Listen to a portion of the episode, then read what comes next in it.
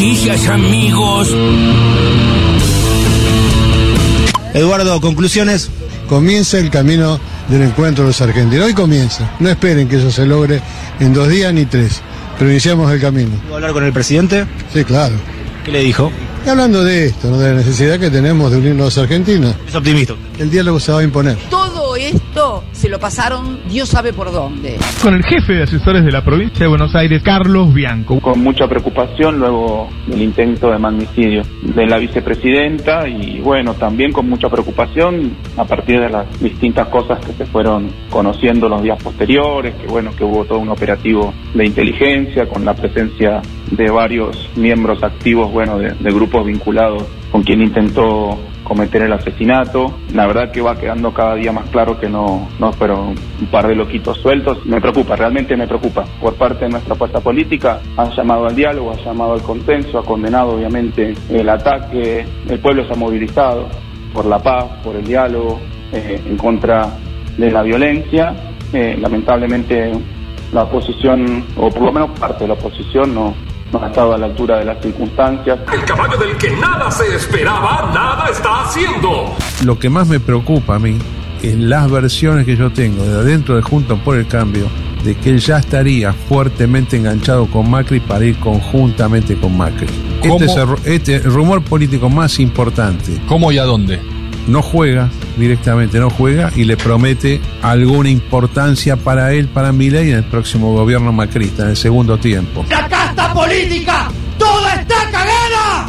Hasta ahora en la investigación, Luis, no se ha encontrado ninguna organización política, no se ha encontrado ningún financiamiento, más allá de lo que estamos viendo ahora con estas imágenes, que son un grupo de marginales, co- con, muy freak, con una- unas ideas. No puedes pasar cinco segundos sin humillarte solo. Ustedes saben que cuando falleció Néstor Kirchner hubo un armado que funcionó. Estuvo gente que trabaja con el gobierno, ¿no? Que hace los actos y demás. Funcionó para darle a ese velatorio y demás un nivel de, yo diría, magnificencia que tuvo mucho de espontaneidad y mucho de armado. Recuerdan que hubo un tenor que cantó, hermano de Tristan Bauer. Bueno, estaba arreglado, no era espontáneo. Por ejemplo, había gente que pasaba varias veces. Como dijo Gus, poder decir adiós es crecer. Porque hoy hay pizza o asado, hoy pizza. Hoy asado. ah, también. Hay asado también. Asado. El jueves comimos asado con los técnicos de inferiores la noche. Viernes el viernes también. comimos asado con todo el plantel. ¿No? Ayer sábado tuvimos que comer asado porque tuvimos a la visita de Oscar Córdoba que Sí, quería sí. comer asado. Ah, Córdoba quería asado. Así que jueves asado, viernes asado, sábado Y asado, asado. y hoy se está preparando el Me asado porque, encantaría ser el carnicero de porque ustedes, ¿eh? teníamos la seguridad que íbamos a ganar, así que ahora vamos a comer asado. Ah, y colesterol, nada, no. Me gustaría ser el carnicero de Román. Que ¿eh? ganemos el clásico, no me interesa.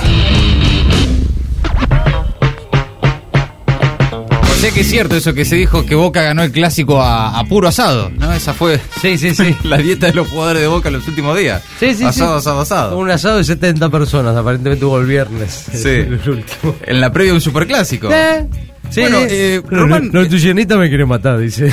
Los nutricionistas del club. claro. Bueno, mal no le fue. No, bueno, Román lo dijo cuando se retiró del fútbol que ahora lo que quería hacer era eh, jugar al fútbol con amigos y comer asado, ¿no? Una cosa bueno, así. Y en, y en un punto tiene, vos- yo pienso que te debe haber sentido, de- de- te ves haber sentido identificado porque el interior tiene un poco ese, ese know-how, ¿no? Es cierto, Esa, sí. esa mística de comer mucho asado y jugar. Se dijo algo en el, en el grupo del interior eh, que sí, eh, lo- mejor antes de jugar un partido es comer carne. Eh, ¿Viste esa- esas cosas de los nutricionistas que hay que comer banana para los no sé qué? no, no, dame un churrasco. Bueno, eh, también entre las voces del día, Nelson Castro, Daniel Santoro el malo, eh, no el que tuviste vos la posibilidad No, de conversar. bueno eh, Daniel Santoro en el programa de Majul, etcétera. Eh, es realmente impresionante cómo se ha desplegado el operativo de decir varias cosas sobre el atentado de Cristina. En principio que no existió o, o que no fue tan así, justificarlo. Y si, si, si existió... Y, en el caso de que haya existido, los que lo hicieron son unos marginales que no tienen contacto con nadie. No. Son extraterrestres que acaban de llegar del espacio exterior. Sí. Y nunca hablaron con nadie ni tienen ningún grupo de WhatsApp. No, no, no. Y tienen teléfonos que se encriptan porque No, pues, no. todo el mundo tiene teléfonos que se encriptan. No, totalmente. Bajó una nave, eh, un plato volador y eh, aterrizaron en Recoleta y Me dijeron, parece lo "Oh, más es, sensato". es una buena idea querer Ah. asesinar a esta señora. Claro. Es realmente impresionante. eh, eh, Y no tiene que connotaciones políticas, porque no hay que politizar No, un atentado político tampoco. eh. No, Tengamos no. cuidado con eso. Pero ¿qué, qué tendrá de político un, un atentado contra una vicepresidenta? No, por favor. Realmente hay, hay cada uno que tiene cada idea en este país. Sí, No, no, no, no. Bueno, entre ellos el jefe de asesores del gobierno de la provincia de Buenos Aires, Carlos Bianco, eh, que se refirió a que, bueno, básicamente la situación política tras el ataque a Cristina lo preocupa porque ve la situación con eh, una oposición que no está a la altura de las consecuencias. Que por otro lado eh, le preocupa también esta situación de llamarle loquitos sueltos a los que hicieron el ataque. Bueno, todo básicamente el dispositivo comunicacional que se ha desplegado eh, en las últimas semanas. También Eduardo Dualde habló, finalmente fue Sí, a la mirá, misa todo tanto del, que hablamos. del sábado en Luján, eh, sentado al lado de Alberto y todo, ¿no? Sí, sí, sí, ahí, primera fila. Firmaron bueno, era el el único que tenía para, mo- para mostrar, digamos. El único que no era del, del gobierno, del oficialismo. El único expresidente. Claro, eh, sí. Y sí, claro, sí, realmente no. Y además, Dualde es de esos que lo llama y va, ¿viste? Eh, él te va. Él te va, después dice lo que dice. Sí, pero bueno. Si lo invitas, va, bueno. Parte de lo que se decía en las últimas horas entre las voces del día. Ahora, las noticias en maldita suerte.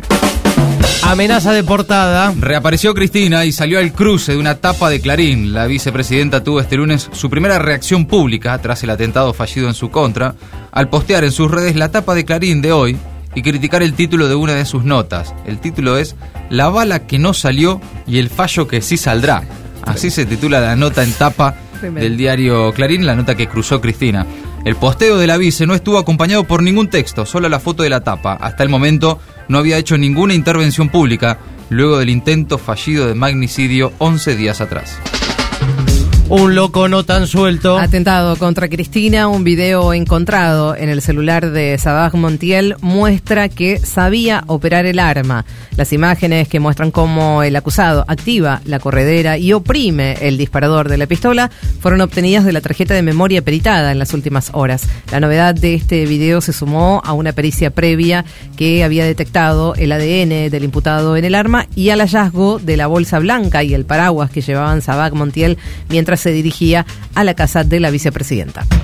A fondo con el fondo. Reunión entre Massa y Georgieva para aprobar las metas y avanzar en el segundo desembolso del acuerdo con el FMI. En la previa, hace minutos nada más, el ministro de Economía calificó como muy buena la reunión que mantuvo este mediodía en la ciudad de Washington con la secretaria del Tesoro de los Estados Unidos, Janet Yellen, y su asesor David Lipton en la sede del organismo. Esto fue previo al encuentro que tendrá a las 15 hora de la Argentina con la directora gerenta del fondo. El objetivo es que el FMI apruebe la revisión de metas del segundo trimestre y desembolse 4 mil millones de dólares. Massa señaló que el programa con el Fondo Monetario tiene objetivos y hay que cumplirlos. Tras una semana de reuniones entre los equipos técnicos del Ministerio de Economía de Argentina y el fondo, desde el entorno de Massa confían en cerrar el acuerdo. La semana que viene hay asamblea de la ONU y viaja Alberto Fernández. A ver si esta vez tenemos. Presupuesto 2023 ingresa el último gran desafío del gobierno en el Congreso este año. Esta semana se va a presentar en diputados. Estará fuertemente condicionado por las metas del FMI y el oficialismo buscará el apoyo de la oposición que el año pasado, recordamos, no acompañó y obligó al gobierno a gestionar sin presupuesto el 2022. En este contexto, el gobierno celebró los resultados del dólar soja. En economía creen que los números son lo suficientemente relevantes para confiarse en que incluso la meta de reservas para el tercer trimestre será cumplida. En una semana eh, de o a una semana de la medida que permite liquidar a 200 pesos a los ojeros, se comercializó eh, 4.6 millones de toneladas de soja, lo que se produjo eh, en un o se tradujo en realidad en un ingreso de divisas para el país de más de 2 mil millones de dólares. Por otra parte, el jefe de gabinete, Juan Mansur, dará su primer informe de gestión el miércoles ante diputados.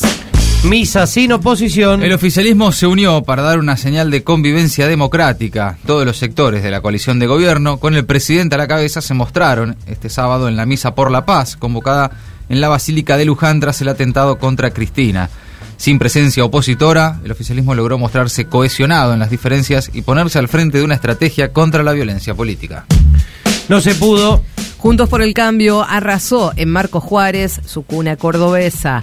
Las elecciones de Marco Juárez, que es el lugar donde prácticamente nació Cambiemos en septiembre de 2014, sirvió como debut de la alianza antiperonista entre el PRO, la UCR y partidos menores como la coalición cívica de Elisa Carrió y el Frente Cívico de Luis Juez, le dieron una vez más un rotundo triunfo al oficialismo local que ganó con 55% de los votos a su candidata Sara Majorel, presidenta del Consejo Deliberante local. El gobernador Schiaretti es el gran perdedor, Macri también sale golpeado ya que dejó solo a la triunfante, sola en realidad, a la triunfante candidata del PRO, Rodríguez Larreta y Bullrich son los ganadores de la interna opositora.